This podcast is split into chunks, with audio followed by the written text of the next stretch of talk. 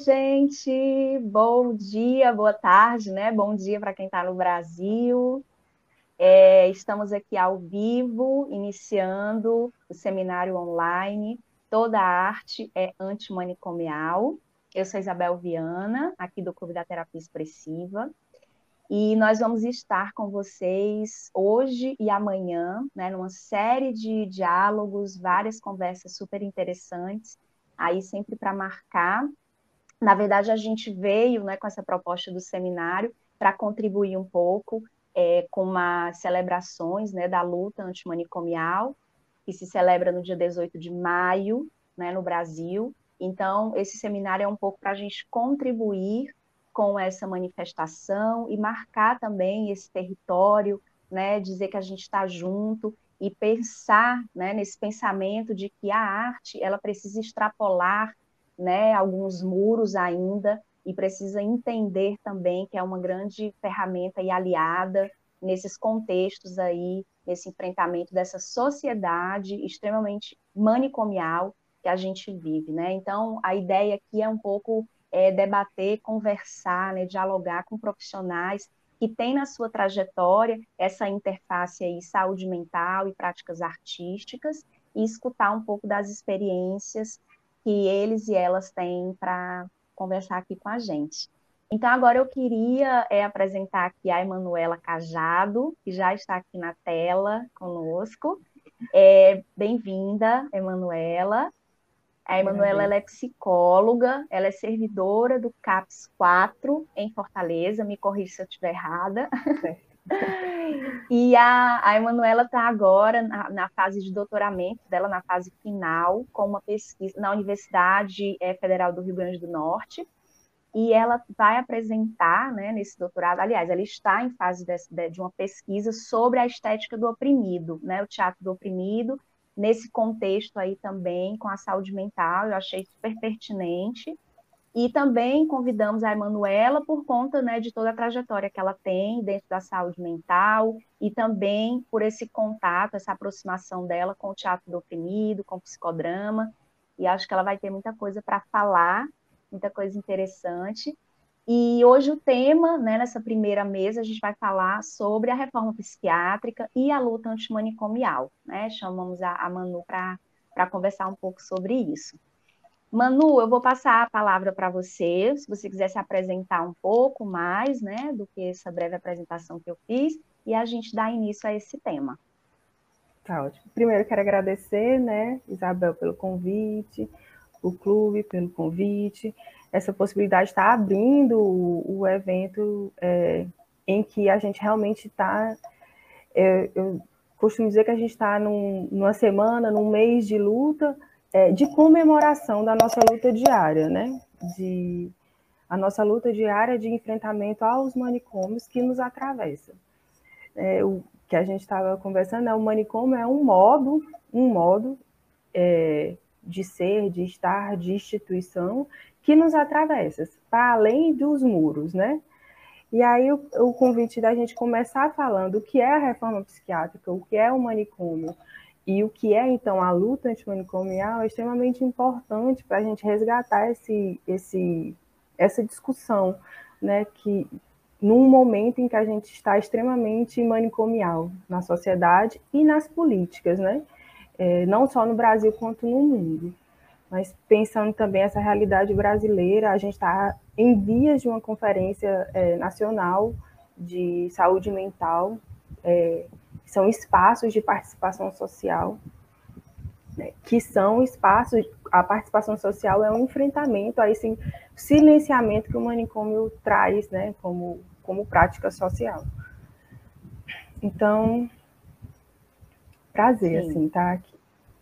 Que bom. Aí, então, você quer que eu fale? Assim, eu sou me apresentando um pouco, né? Eu sou, sou de Fortaleza, no Ceará, é, tenho uma trajetória e sou graduação em, psico, em psicologia e tenho uma trajetória aí de, de formação é, acadêmica no Brasil a partir de um avanço de políticas sociais no Brasil.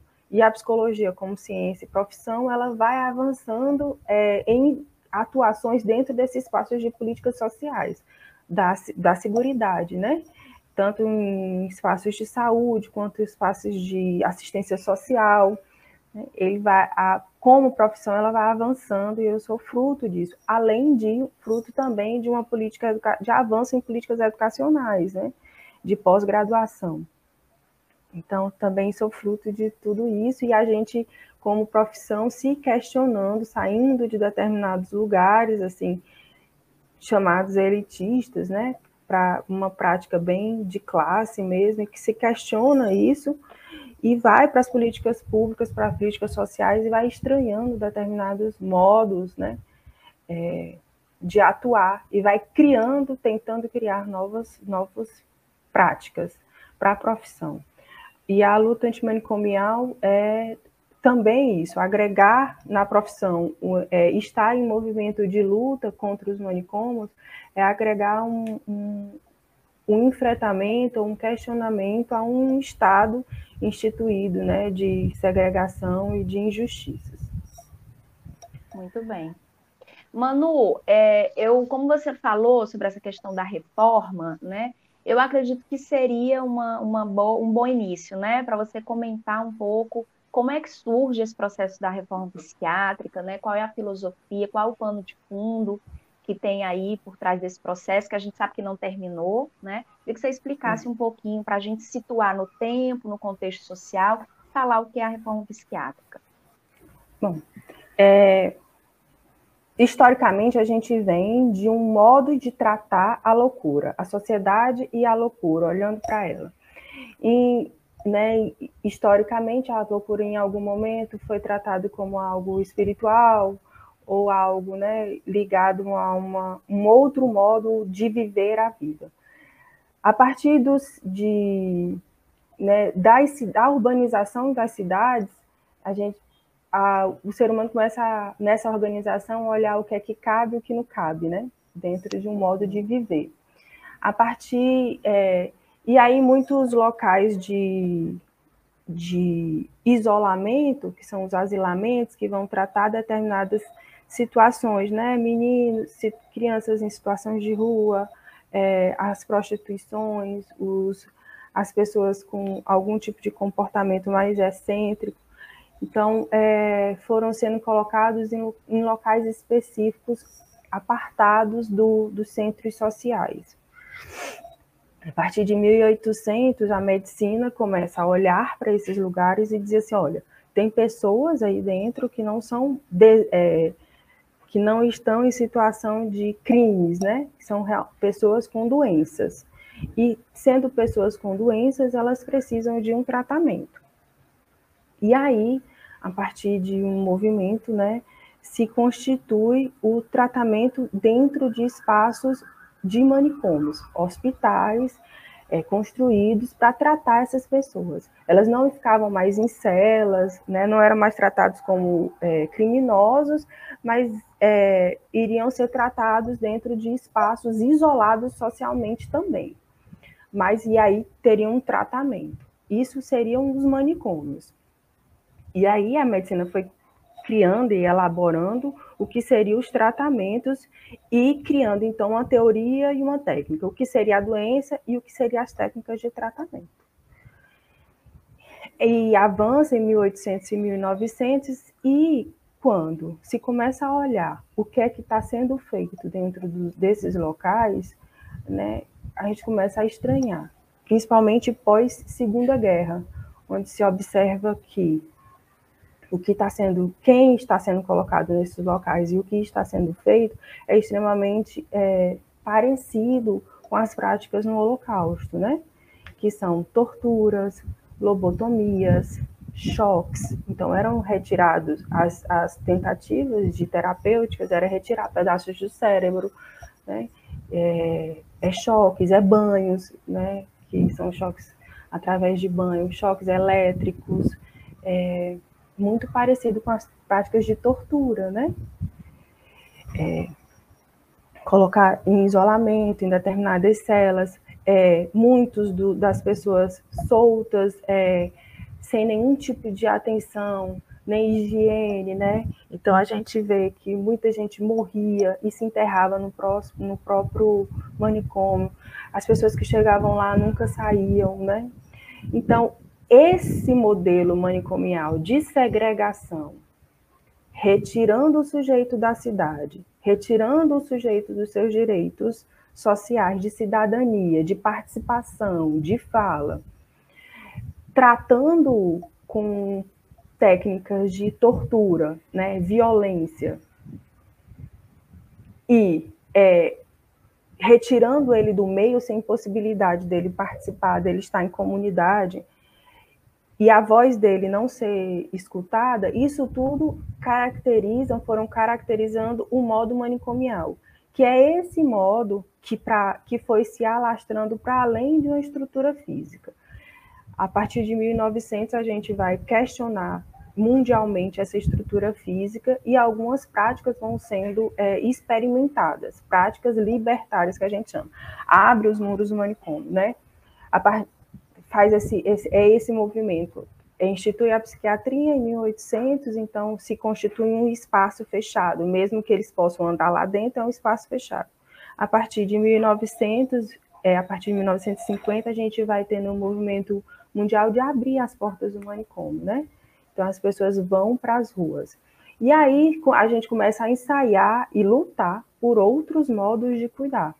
Não mais esse modo de segregação, retira da sociedade, retira direitos, retira fala para um possível tratamento.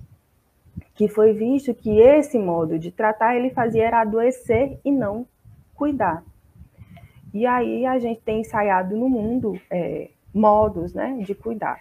O Brasil, com a redemocratização, após a ditadura, né, a gente vai, no movimento de reforma sanitária, a gente vai é, conseguindo, é, a partir dos debates e a construção da, e a efetivação da Constituinte, né, a nossa Constituição cidadã, a gente consegue efetivar é, em legislação o Sistema Único de Saúde a partir dos princípios de universalidade, equidade. A partir do SUS, a reforma psiquiátrica brasileira, ou seja, essa, esse questionamento, esse modo manicomial de cuidar que chega no Brasil eh, nos finais de 1800, né, é, ainda tra ali trazido pela República, né, pelos modos ali do, do, de Portugal, é trazido esses manicômios e a gente já tem esses manicômios, né, e aí, a partir de 1960, 70, o movimento de trabalhadores começa a questionar: olha, né, as pessoas estão morrendo, é, as pessoas são maltratadas, elas vivem uma vida né, internada dentro de hospitais.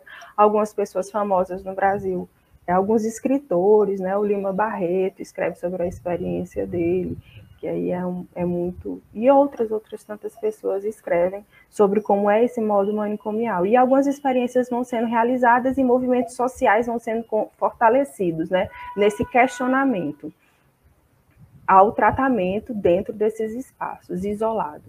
E aí, é, várias conferências de saúde, várias mobilizações sociais, e a gente tem aí, em maio de 87, uma, um grande evento em São Paulo, que é intitulado né, por uma sociedade sem manicômios, é, e aí a gente institui o 18 de maio como esse marco de comemoração dessa luta.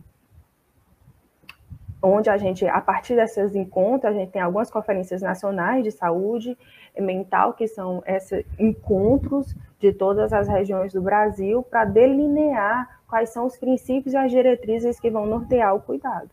E aí, a partir dessas conferências nacionais de saúde mental, a gente vai estruturando a política nacional de saúde mental.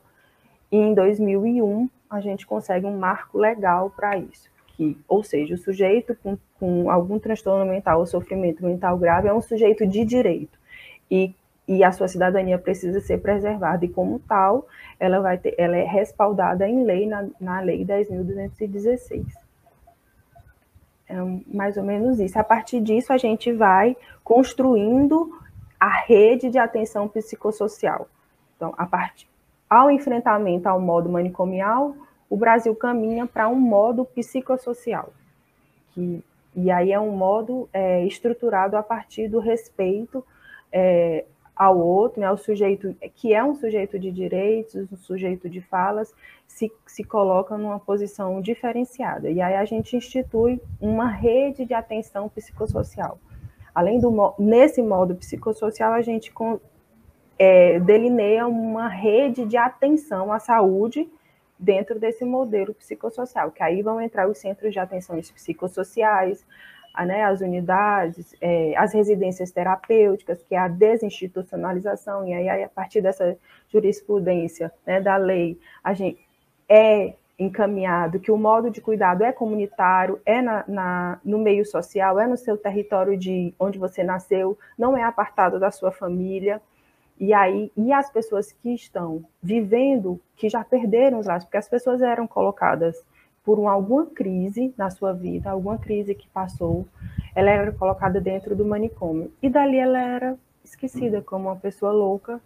E aí, em muitos casos, e até hoje ainda existe, muitas pessoas que perderam suas famílias, seus laços sociais, e estão sob a tutela do Estado há muitos e muitos anos. Né? E, e aí, dentro dessa política do modo manicomial, do modo psicossocial, a, a gente propõe, então, a desinstitucionalização, como retirar essas pessoas e colocar elas em residências terapêuticas, né, elas viverem em uma comunidade, reconstruir os seus laços sociais, esses egressos de, dessas longas internações, né? Então, é a gente tentando, é a luta manicomial, é a gente tentar, é, é esse movimento de garantir os direitos das pessoas que vivenciam um transtorno grave, que vivenciam um sofrimento em algum momento da sua vida ou de forma mais longa, né? Sucintamente, talvez seja. Sim, não, incrível a, a, a explicação, é, Emanuela. E enquanto você estava falando, é, eu fiquei pensando assim, então quer dizer que essa a reforma, né, psiquiátrica e a luta, elas vão, elas caminham juntas, né? E eu percebi na tua fala que tem uma, uma questão muito política, muito social, né? Sim. Completamente, porque esses adoecimentos também que aconteciam ali por volta né, de 1800, né, como você comentou, tem tudo a ver com o período da Revolução Industrial, né? Esses trabalhadores que, que eram submetidos aí a, a longas jornadas, né? É, adoecendo e tudo. Então é, é muito interessante é olhar um pouco para essa história e ver que agora, mais ou menos, a gente passa por coisas muito parecidas, né? É, apesar de todos os avanços né, que a reforma trouxe com a luta, mas a gente tem aí sofrido alguns retrocessos. E aí, dentro disso, eu queria que você falasse um pouco sobre quais são, como é que funcionam esses dispositivos, né? Você falou da, da residência terapêutica, por exemplo, a residência, né? Como é que funciona e qual é o impacto que isso pode ser percebido na saúde mental? Fala um pouco como é que funciona, o que é a residência, qual o objetivo tá. dela e como é que funciona em termos de impacto, né? De benefícios. Tá. A residência é uma das estratégias, né? Dessa desse modo psicossocial. Ela é, é voltada para as pessoas que têm esse longa internação que, que se percebeu? Não é só construir é, serviços comunitários para as pessoas que são acometidas agora ou que estão em circulação ainda, ou que tiveram uma crise e saíram. E essas pessoas que já vivem há 30, 50 anos dentro de um manicômio, o que, que a gente faz? Então, se construiu uma política de retirar, chamada de volta para casa, né? Onde foi construído, é construída uma residência para essas pessoas que moravam nos hospitais e elas vão ter um suporte, elas, vão, elas recebem um financiamento, um dinheiro para viver, porque elas não né, estão completamente apartadas da sociedade, então elas recebem um dinheiro para elas começarem a administrar, elas têm suporte é, terapêutico de educadores, elas têm o um apoio dos centros de atenção psicossocial. E elas vão é, a partir de, dessa saída do hospital e a entrada na comunidade, existe uma equipe que vai ajudar ela a reconstruir ou construir os vínculos com a comunidade e voltar aos poucos à sua prática, de, à sua ação cidadã né, na sociedade. Essa é a residência terapêutica. Ela é voltada, são casas onde moram, tem alguns dos alguns egressos, né, que são a partir de todo um processo da equipe do hospital, da equipe de desinstitucionalização, que faz esse processo de dessa pessoa ir para uma casa, uma residência onde ela vai morar, ela tem um quarto dela, ela tem as coisas individuais dela, né? Diferente, ela tem a roupa individual dela, porque no hospital, quando você chega, você veste aquela roupa de hospital, você perde a sua identidade e vira um número. Aí ela vai para uma casa, uma casa dela, né, que vai ter o espaço dela, que vai ter as atividades dela, ela vai comer na hora que ela quiser. Tem uma dinâmica que é o entre, né? É um entre é, entre o hospital e a, e a sociedade, um novo modo, porque a gente está falando de pessoas muito, muito é, violentadas pelo Estado e pelo esse modo, né? que é que, já, que, né, que é um movimento percebe. O, o manicômio ele vai criando mais patologias ao invés de tratamento. Além da residência, foi criado várias estratégias. Por exemplo, os CAPs eles não são o único serviço comunitário. É a unidade básica de saúde e os centros de atenção psicossocial são unidades comunitárias de atendimento às pessoas né, com algum tipo de demanda em saúde mental. É, Além disso, a gente tem unidade de acolhimento, a gente tem CAPs que você pode, é, em a situação de crise, para não, não haver um internamento hospitalocêntrico, né? A gente tem CAPs 24 horas chamadas. A pessoa pode ficar com a assistência de uma equipe por alguns dias, até ela sair da situação de crise agravada. Né? Existem dois tipos de CAPs, três tipos de CAPs, CAPs AD, álcool e drogas, para pessoas com uso e abuso de substâncias, que aí foi dividido. Nos grandes manicômios era tudo junto, né? Pessoas com uso e abuso de substâncias eram tratadas mesmo com pessoas com outros tipos de demanda, né, como ideação suicidas, né? práticas, né, questões mais é, psicóticas, de delírios, de alucinações. Então, era todo mundo colocado muito junto, era o mesmo tipo de cuidado, de tratamento e não cuidado, né? E além dos do, e tem CAPS infantil é, voltado para as crianças e adolescentes. Tem unidades de acolhimento que são espaços com maior tempo de internação é, que, a pessoa precise, né? Até práticas de desintoxicação ligados, voltados a pessoas com demanda de álcool e drogas. É, a gente tem os centros de convivência, que são espaços de arte, né, que, que é uma estratégia de também o entre, é, espaços entre circulação social, a interação entre os sujeitos com, a, com agravamento em saúde mental, com a população em geral, e onde está debatendo a questão sociocultural.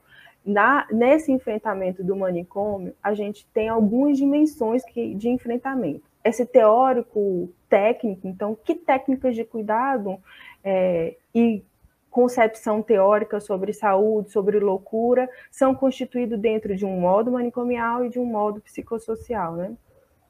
A gente tem a jurisprudência, né, que é o quê? Quais são as leis e as normativas e as portarias que delineiam é, as práticas, né, os modos. É, existe também o modo, é, o modo sociocultural, muito onde a, a, arte entra. Por quê? A gente fala que o manicômio ele não é só uma estrutura física, né? ele passa por todas essas dimensões, e essas dimensões estão na sociedade. A exclusão, a, a colo colocar o sujeito em sofrimento grave como um sujeito perigoso né, para a sociedade que precisa de reclusão, é um modo manicomial de pensar né, é, o sofrimento grave como aquele que, por conta de uma crise, ele precisa estar apartado, porque ele é perigoso para a sociedade, para si e para o outro. E aí é, é, esse enfrentamento do manicômio que nos atravessa, né, que retira o sujeito, principalmente pobre, né, que passa por situações, é, a, o, o, negro, né, as minorias, é, o, LGBT, né? Quantas pessoas, né, com orientações de, sexuais foram encerradas em manicômios? Né? Quantos negros, né, que mulheres em situação de grave violência foram encerradas dentro de manicômios, né?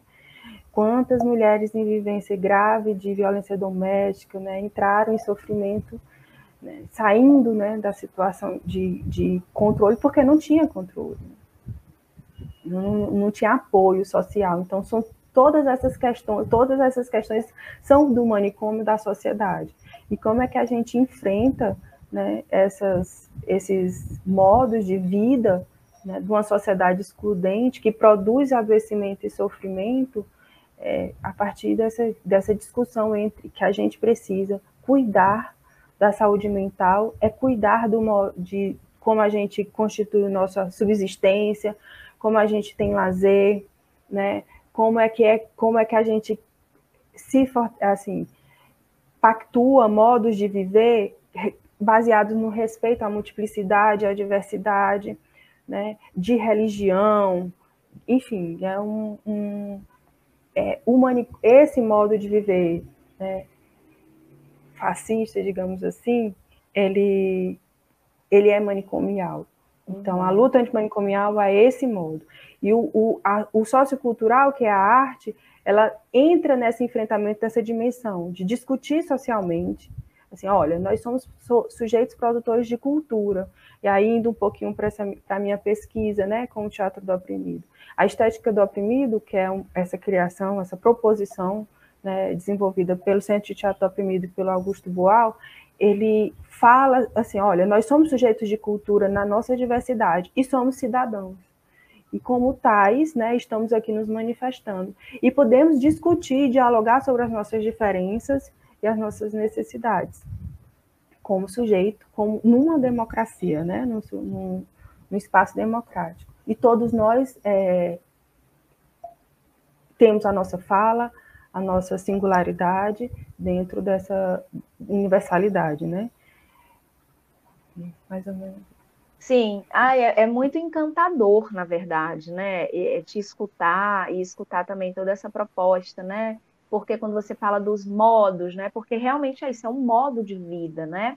É uma lógica, né? Uma mentalidade. E essa questão dessa mentalidade é, manicomial, que é excludente, ela, ela, ela é também punitiva, né? É, às vezes acontecem algumas né, tragédias. Essa semana eu vi, na semana passada, né?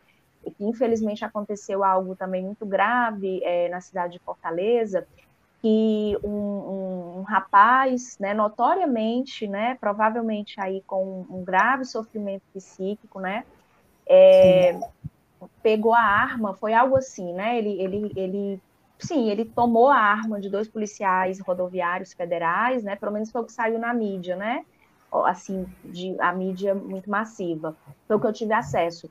E ele é, matou esses dois policiais, né? No entanto, com o tempo, com uma pequena investigação ainda muito superficial, foi se detectando aí que notoriamente se tratava de uma pessoa em sofrimento, que também foi morta, né? Pela polícia. Então, assim, é, foi muito interessante, eu fiquei observando os comentários nos jornais, né, os jornais online, e eu fiquei olhando os comentários, e os comentários eram todos, assim, dentro dessa lógica muito punitiva, né, bem feito, é isso mesmo, olho por olho, dente por dente, e eu fiquei pensando, né, e na verdade a gente está falando de uma grande tragédia, são três vítimas, né? Sim. Porque se uma pessoa não está num, num, num, transtorno ali, não sei se era temporário, enfim, mas notoriamente não se trata de uma pessoa que estava ali com seu senso normal, né? Normalizado, com a sua razão, a sua crítica, né? A gente não está falando de outro, de outro tipo de abordagem. E, então, assim, ainda que fosse, né? Mas enfim, então é, foi tão violento ler aqueles comentários, né? Quando na verdade foram três vidas perdidas, né? Me solidarizo muitíssimo, né, com a família e com os policiais mortos, mas isso não impede também de me solidarizar, me solidarizar e ver também o sofrimento com a família, né, dessa pessoa, desse rapaz e dele também, né? E isso demonstra, né, essa mentalidade que é excludente e que é punitiva, né? O, o manicômio, né, a lógica manicomial, ela é sobretudo punitiva, né? Para mim é a palavra assim muito chave, né? Bom, e, a, e, e é, Manuela, tem duas perguntas aqui, a gente vai já responder, tá? Para a Neide e a Kátia. Antes, eu gostaria que você falasse um pouquinho mais sobre essa experiência do Teatro do Oprimido é, dentro da saúde mental, né? Praticamente assim a tua experiência. Você pode falar da tua experiência pessoal e também abranger um pouco, trazer para a gente, né? Como é que se dá esse encontro, né? Do teatro do oprimido, da estética do oprimido e, e essa luta. Então, é, vou, vou falar também historicamente, porque assim, em 2001 a gente tem a efetivação da lei. E aí o Brasil se tem é, é, um, como Ministério da Saúde, um, um, desafio de criar uma política nacional que desse conta do cuidado é, comunitário. E aí, a partir das estratégias que tinha no Brasil e no mundo, se escolheu, é, a partir das participação nas conferências, da, todas as delineações da participação social, se escolheu o Centro de Atenção Psicossocial. E aí, com vários profissionais, né? Psicólogo, médico, assistente social, pensando nesse cuidado multiprofissional né? e se almejando um cuidado transdisciplinar. E aí, é, se muitos profissionais vindo de uma formação, né? Essa formação punitiva, essa formação excludente, essa formação de caixinhas, de colocar a diversidade toda de uma forma, é, se vê desafiada. E aí, como é que, que eu vou fazer agora, né? Se vê desafiada é dizer como que eu vou criar modos de cuidado em liberdade, que, que perceba essa diversidade, se eu não tive formação para isso. É, eu tive formação em doença, em patologia, né? Como é que agora eu saio da doença e vou focar no que o ser humano tem de saúde? E o Teatro do Oprimido, o Centro de Teatro do Oprimido, vinha de uma experiência já é, de longos anos, de Boal, né? E de algumas experiências já dentro dos hospitais dias, que também eram modos de experiência. Ali, né, dialogando com a Anise da Silveira, né, que também tinha experiência com arte como médica e, e propondo uma terapêutica ocupacional né, para os internos, se recusando a usar técnicas de tortura com internos em hospitais psiquiátricos e propondo, então, cuidados mais humanizados bem próximo do que é a nova legislação. E aí o Ministério da Saúde, entendendo que o teatro do oprimido é uma potência de, de artística, né, que vai discutir, que vai que diz assim, todos nós seres humanos somos artistas, né? Então, todos nós seres humanos, as pessoas que estão em transtornos mentais como seres humanos são artistas. Então, isso já estava, né, no movimento é, mundial muito claro que a arte é, é, é do ser humano. E aí ele, o Ministério convida o Teatro do Oprimido como uma das estratégias para a formação dos seus trabalhadores.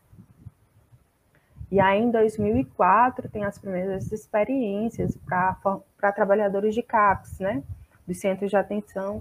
E aí vai se alastrando por alguns municípios, entre São Paulo, Rio e aqui no Nordeste, né, tem algumas experiências, e aí tem muita essa parceria do, do Centro de Teatro do Oprimido com o Ministério da Saúde para a formação de trabalhadores, e muitas experiências são construídas, né, o Teatro do Oprimido leva esse questionamento da saúde mental para a sociedade, que o Teatro do Oprimido ele faz uma pergunta né, para a sociedade, o que você faria se tivesse vivendo essa situação que é singular, que eu vivi como sujeito, me sentindo oprimido, que fui oprimida, é, como é que você faria na minha situação? Porque essa situação de opressão que eu vivo é uma situação da sociedade. Então, vamos pensar juntos, é o convite da gente pensar. E aí o teatro foi discutindo, né? É, as violências, os modos de manicomiais que estavam dentro das práticas dos espaços substitutivos, né? Foi entrando em hospitais de custódia, que também é um espaço, né? uma, grandes manicômios para as pessoas que estão diagnosticadas com transtorno mental e cometeram crimes, né? Que, que, também que são apartados, que é uma grande questão na saúde mental, pouco discutido e pouco pensado, que é uma questão muito complexa, contraditória, né? E, enfim. E que está entre espaços de saúde e espaços de justiça. O teatro do oprimido também entra para discutir, assim, são seres humanos, né? Então a gente merece estar discutindo e pensando junto. E aí, assim, é, a minha experiência pessoal é estar como, como trabalhadora da saúde, é, venho de uma trajetória de políticas sociais, então tenho trabalho com mulheres, trabalho com adolescentes, todos é, propondo o teatro do oprimido como estratégia de grupo, de intervenção grupal e de discussão sociocultural, né? de discussão com a sociedade sobre os atravessamentos violentos que as pessoas vivenciam, né? como que a gente pode pensar numa sociedade diferenciada a partir dessas experiências que a gente leva à discussão social, seja a violência sexual, né? seja as questões de dentro dos CAPs, seja as questões de exclusão familiar por, por, e apagamento da, da pessoa porque ela passa por um transtorno. Então, a gente já discutiu, por exemplo, ah, o sujeito que passa por um transtorno mental, a família não confia em nada, né? Porque é doente mental, então ela, né, ela não pode pegar ônibus, ela não pode namorar, né? Ela não pode ter um, um trabalho, enfim. Então, essas questões a gente constrói um grande espetáculo e discute com a sociedade, com as pessoas do, dos movimentos. Como é que a gente faz em situações como essa, né? Discute também o uso centrado na medicação, que a gente teve experiências como essa, né? Porque aí a gente sai dos manicômios, dos hospitais físicos também, e vai para um outro modo de avanço a partir de 1900, que são as, os medicamentos, né? Então, a psiquiatria se reformula em muito, muito né, como terapêutica, ela sai um pouco das terapêuticas, apesar de ter movimentos recentes de defendendo o eletrochoque, mas ela abandona o eletrochoque, abandona a lobotomia, né? abandona é, essas práticas mais, extremamente violentas, mas ela vai indo para o uso de medicação. E como isso se alastra, né? na vida como um todo.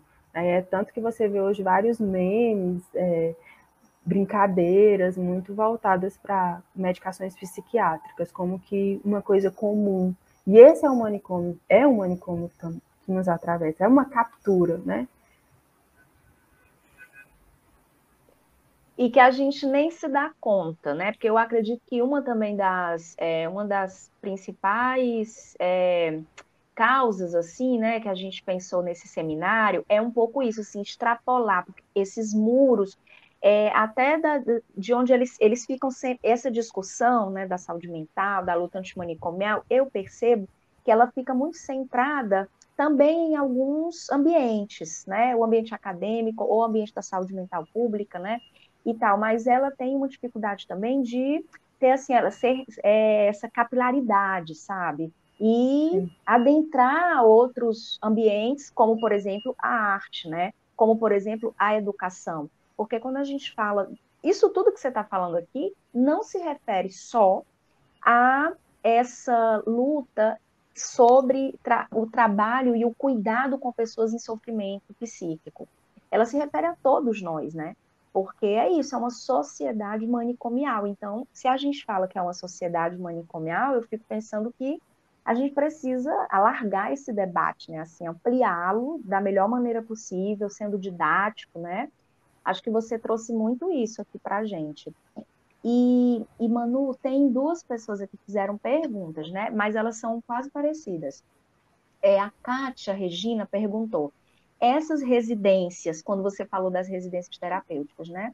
Acontecem em todo, em todo o país ou é uma política regional? E a Neide pergunta a mesma coisa, eu acho. Essas residências estão dentro da rede de atenção à saúde mental? Funcionam realmente? Vamos responder aí.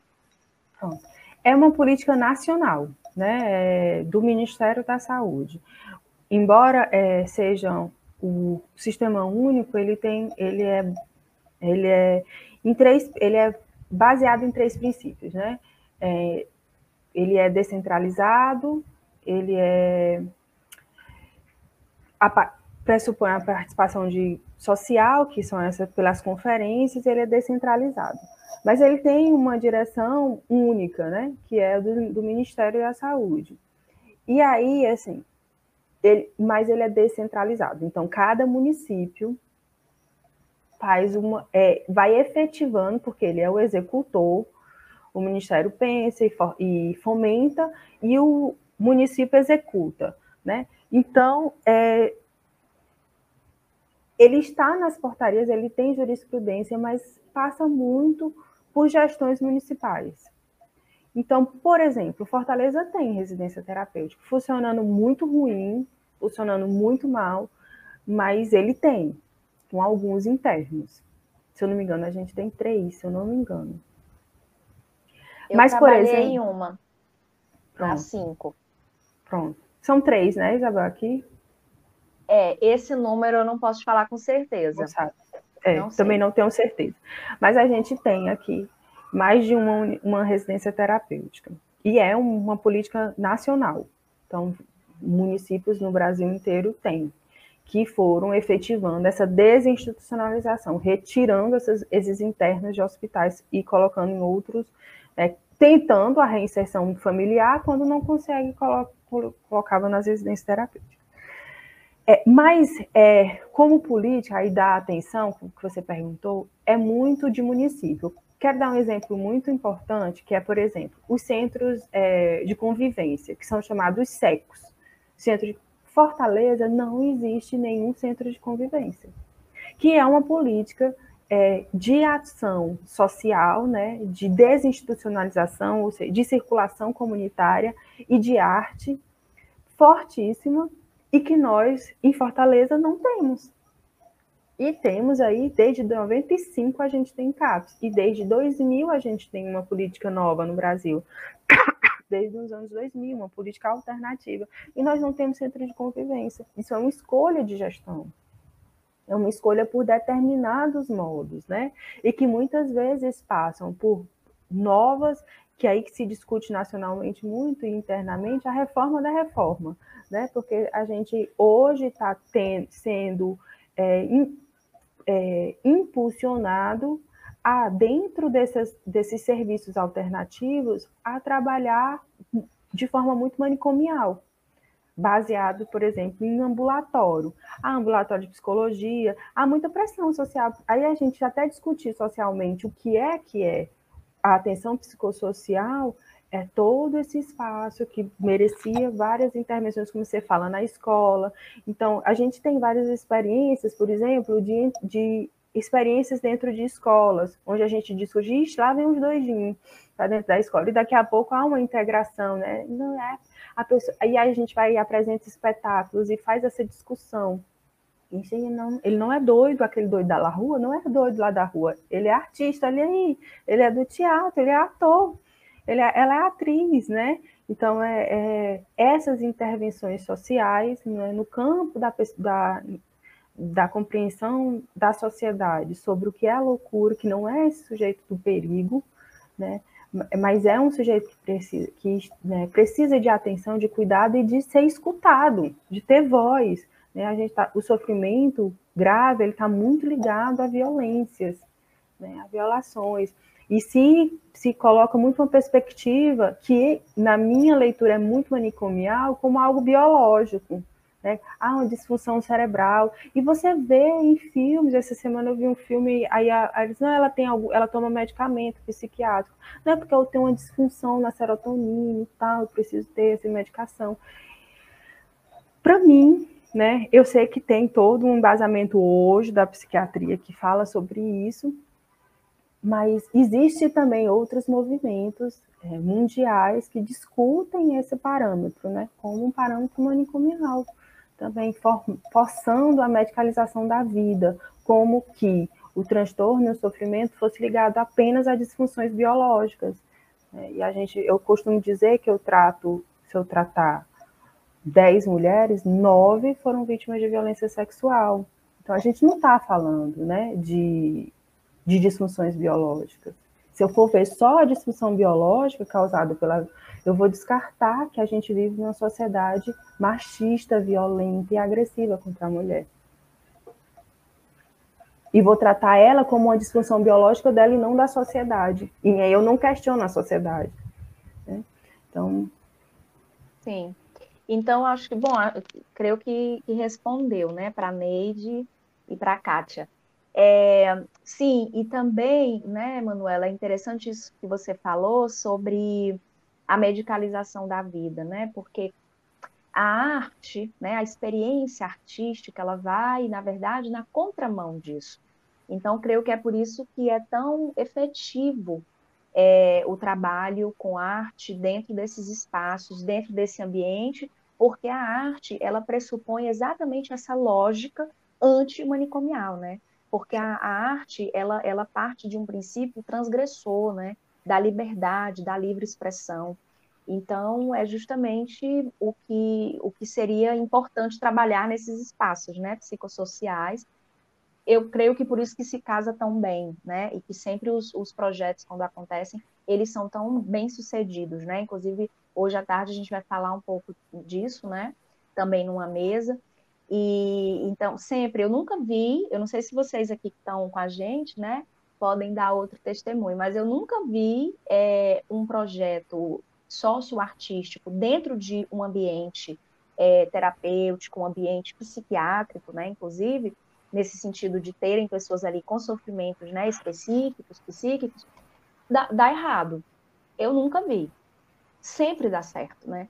Então, é isso, assim, essas pessoas, elas precisam ter a fala, né? Você trouxe muito isso da, da necessidade de fala, né? Isso, o lugar para ser escutado, né? Um processo artístico, ele você ali cria temporariamente uma comunidade que vai se escutar, que vai colocar de si naquele processo, né? Que vai se fazer ali também presente, importante, que vai poder estabelecer laços, laços comunitários, né? E é isso que o manicômio tira, né, de, da, da gente e é, e é a coisa principal, porque nós somos seres sociáveis, né? Imagina ficar numa reclusão 30 anos, né? Existem pessoas, 30, o Bispo do Rosário, né, que a gente tem como artista, é, ficou 50 anos, 40 anos dentro de um hospital, né, um manicômio. Então, imagina assim, é, é diminuir né, esse ser humano a um diagnóstico. Eu acho que quando fala da medicalização da vida, é um pouco disso também, né? Coisa do, é, é o primeiro vem o diagnóstico. Ah, eu tenho, sei lá, TDAH, né? Tem muito, isso está sendo muito discutido agora, né?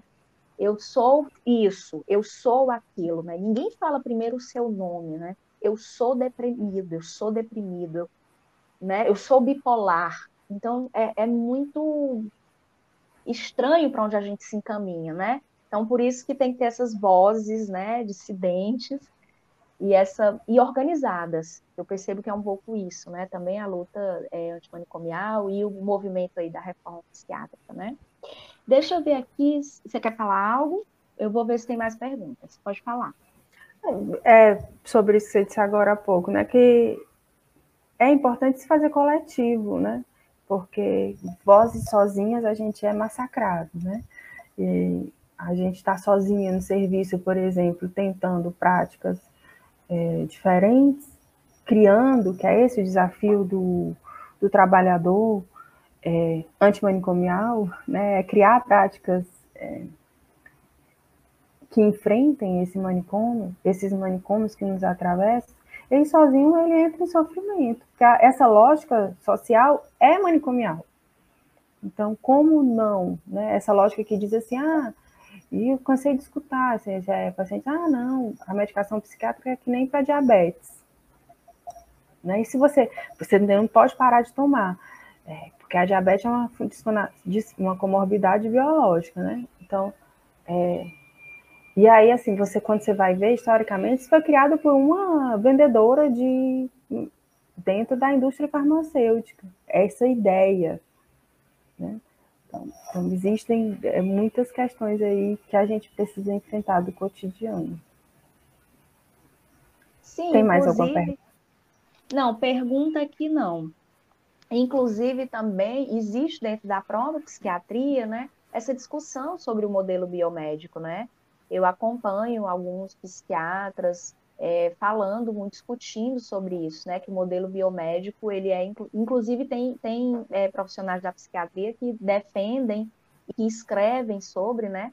Que o modelo biomédico, ele também não é um modelo é, científico, né? Eu achei isso muito interessante escutar. Eu acho, bom, é um pano para outra discussão, né? É. Mas, é, mas, mas, assim, importante a gente aqui ter pensado um pouco sobre isso, assim, qual é a, a, ter feito todo esse percurso né, histórico para a gente se situar, entender um pouco dessa lógica, né, que ela tá, que ela permeia o nosso discurso, a nossa prática, é difícil, né, é, burlá-la, burlá-la e, e, e, reinventar uma outra prática, mas que é possível, que eu acho que a arte aponta, né, um pouco para esse caminho.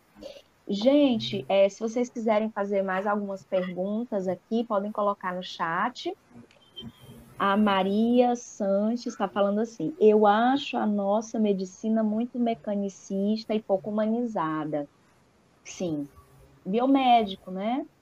A Kátia falou aqui é, sobre o atual governo que recusa a arte e a cultura, acho que querendo falar também por conta é, do que a gente falou, né? Que é a importância né, de trabalhar nesses lugares. A Poliana Pepeu aqui está falando muito importante essa discussão. A Poliana é, é, é de Recife. Oi, Poli.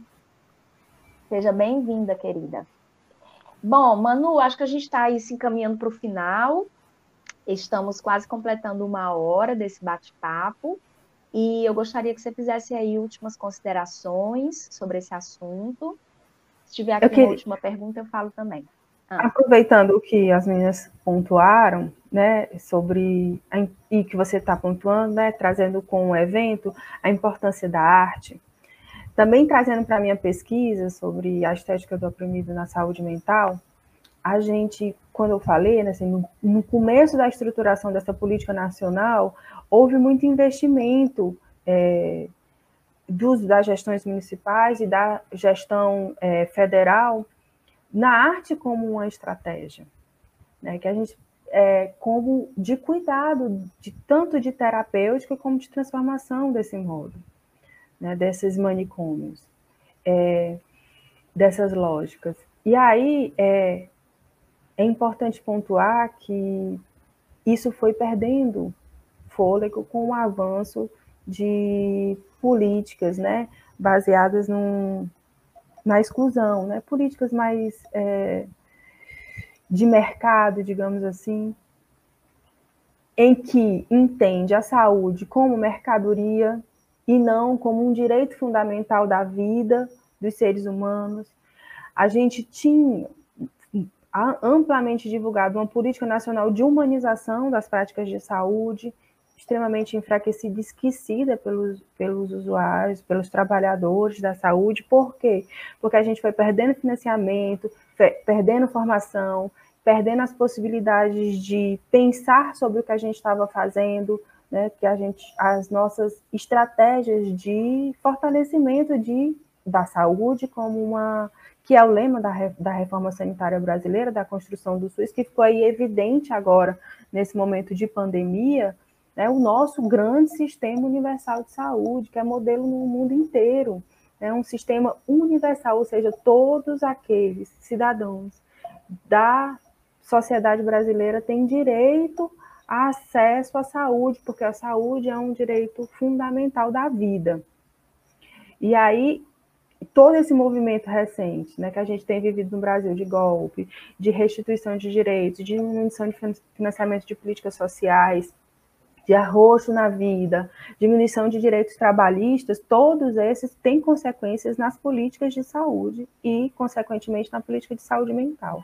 A gente está beirando uma conferência nacional de saúde, é, de saúde mental, né, e com participação social, então está tendo conferências municipais, estaduais, nesse momento, hoje mesmo está tendo uma conferência estadual aqui em Fortaleza, deve estar acontecendo em vários municípios e estados, que precisam da participação da sociedade para a gente dizer, olha, a gente precisa né, manter a reforma e a luta contra os manicômios, principalmente que se fortalecem com a falta de financiamento para práticas né, comunitárias em saúde, que respeitem a diversidade, que fortaleçam a arte. Por exemplo, a gente não tem praticamente não tem verba para formação em saúde, para trabalhos em arte dentro dos serviços de atenção psicossocial hoje, por exemplo, é escassíssimo. Diferente do, da minha experiência, por exemplo, eu consegui financiamento para fazer teatro do oprimido em vários serviços de saúde mental aqui do, de Fortaleza, no início de 2010, né? Hoje a gente praticamente não existe. A gente aqui contou com uma formação chamada Projeto Arte Saúde em Fortaleza, que o município escolhe formar artistas e trabalhadores em arte para levar para os serviços essa, né, modos de expressividade, né, para fortalecer a participação social dos usuários, né, a sua cidadania. E assim o, o Teatro Oprimido tem feito, apesar de todos os ataques à arte e, e modos de cuidados, de cuidados libertários, várias experiências no Brasil ainda persistem, né? Aqui no Nordeste, algumas, é, no Rio de Janeiro, é, alguma, em São Paulo, que tem referência na reforma psiquiátrica, que é o Santos, né? E a gente ainda persiste na luta apesar de estarmos muito enfraquecidos diante de todo esse cenário né, é, baseado na, nas privatizações, na redução dos direitos, enfim. A reforma trabalhista agora impacta na saúde mental da população, pós-pandemia, redução, congelamento de financiamento para a saúde, tem, eu digo que a gente está vivendo agora tsunami da, na saúde mental, né? que aí é, é, ficou do campo comum, todo mundo está sofrendo. Então é, é a mensagem que é a nossa luta por uma sociedade sem manicômio, desse manicômio que está no nosso cotidiano. Por esse manicômio que está dentro da nossa cabeça, né? Também.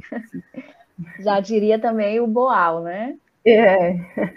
é... Dos, dos, policiais da, né, né? Exatamente, no arco-íris do desejo, né? Então é isso, Manu. Vamos nos despedindo. agradeço muitíssimo, tá? É, você ter aceito aqui participar, fazer a abertura. Acho que foi uma pontua, pont, é, apontamentos assim muito pertinentes, principalmente no que consiste na história, né, dessa reforma psiquiátrica. É interessante pensar no contexto social e histórico. Quem chegou depois que a, a a live já tinha iniciado, pode voltar porque vai ficar gravado aqui no canal do YouTube. A ideia é essa, é a gente difundir e somar, né, nessa, nessa luta que ainda tem muito por percorrer contra essa lógica e essa mentalidade manicomial. Então, obrigada, tá, Manu? Eu que agradeço. Muito bom participar, Isabel. Eu agradeço o convite, gente.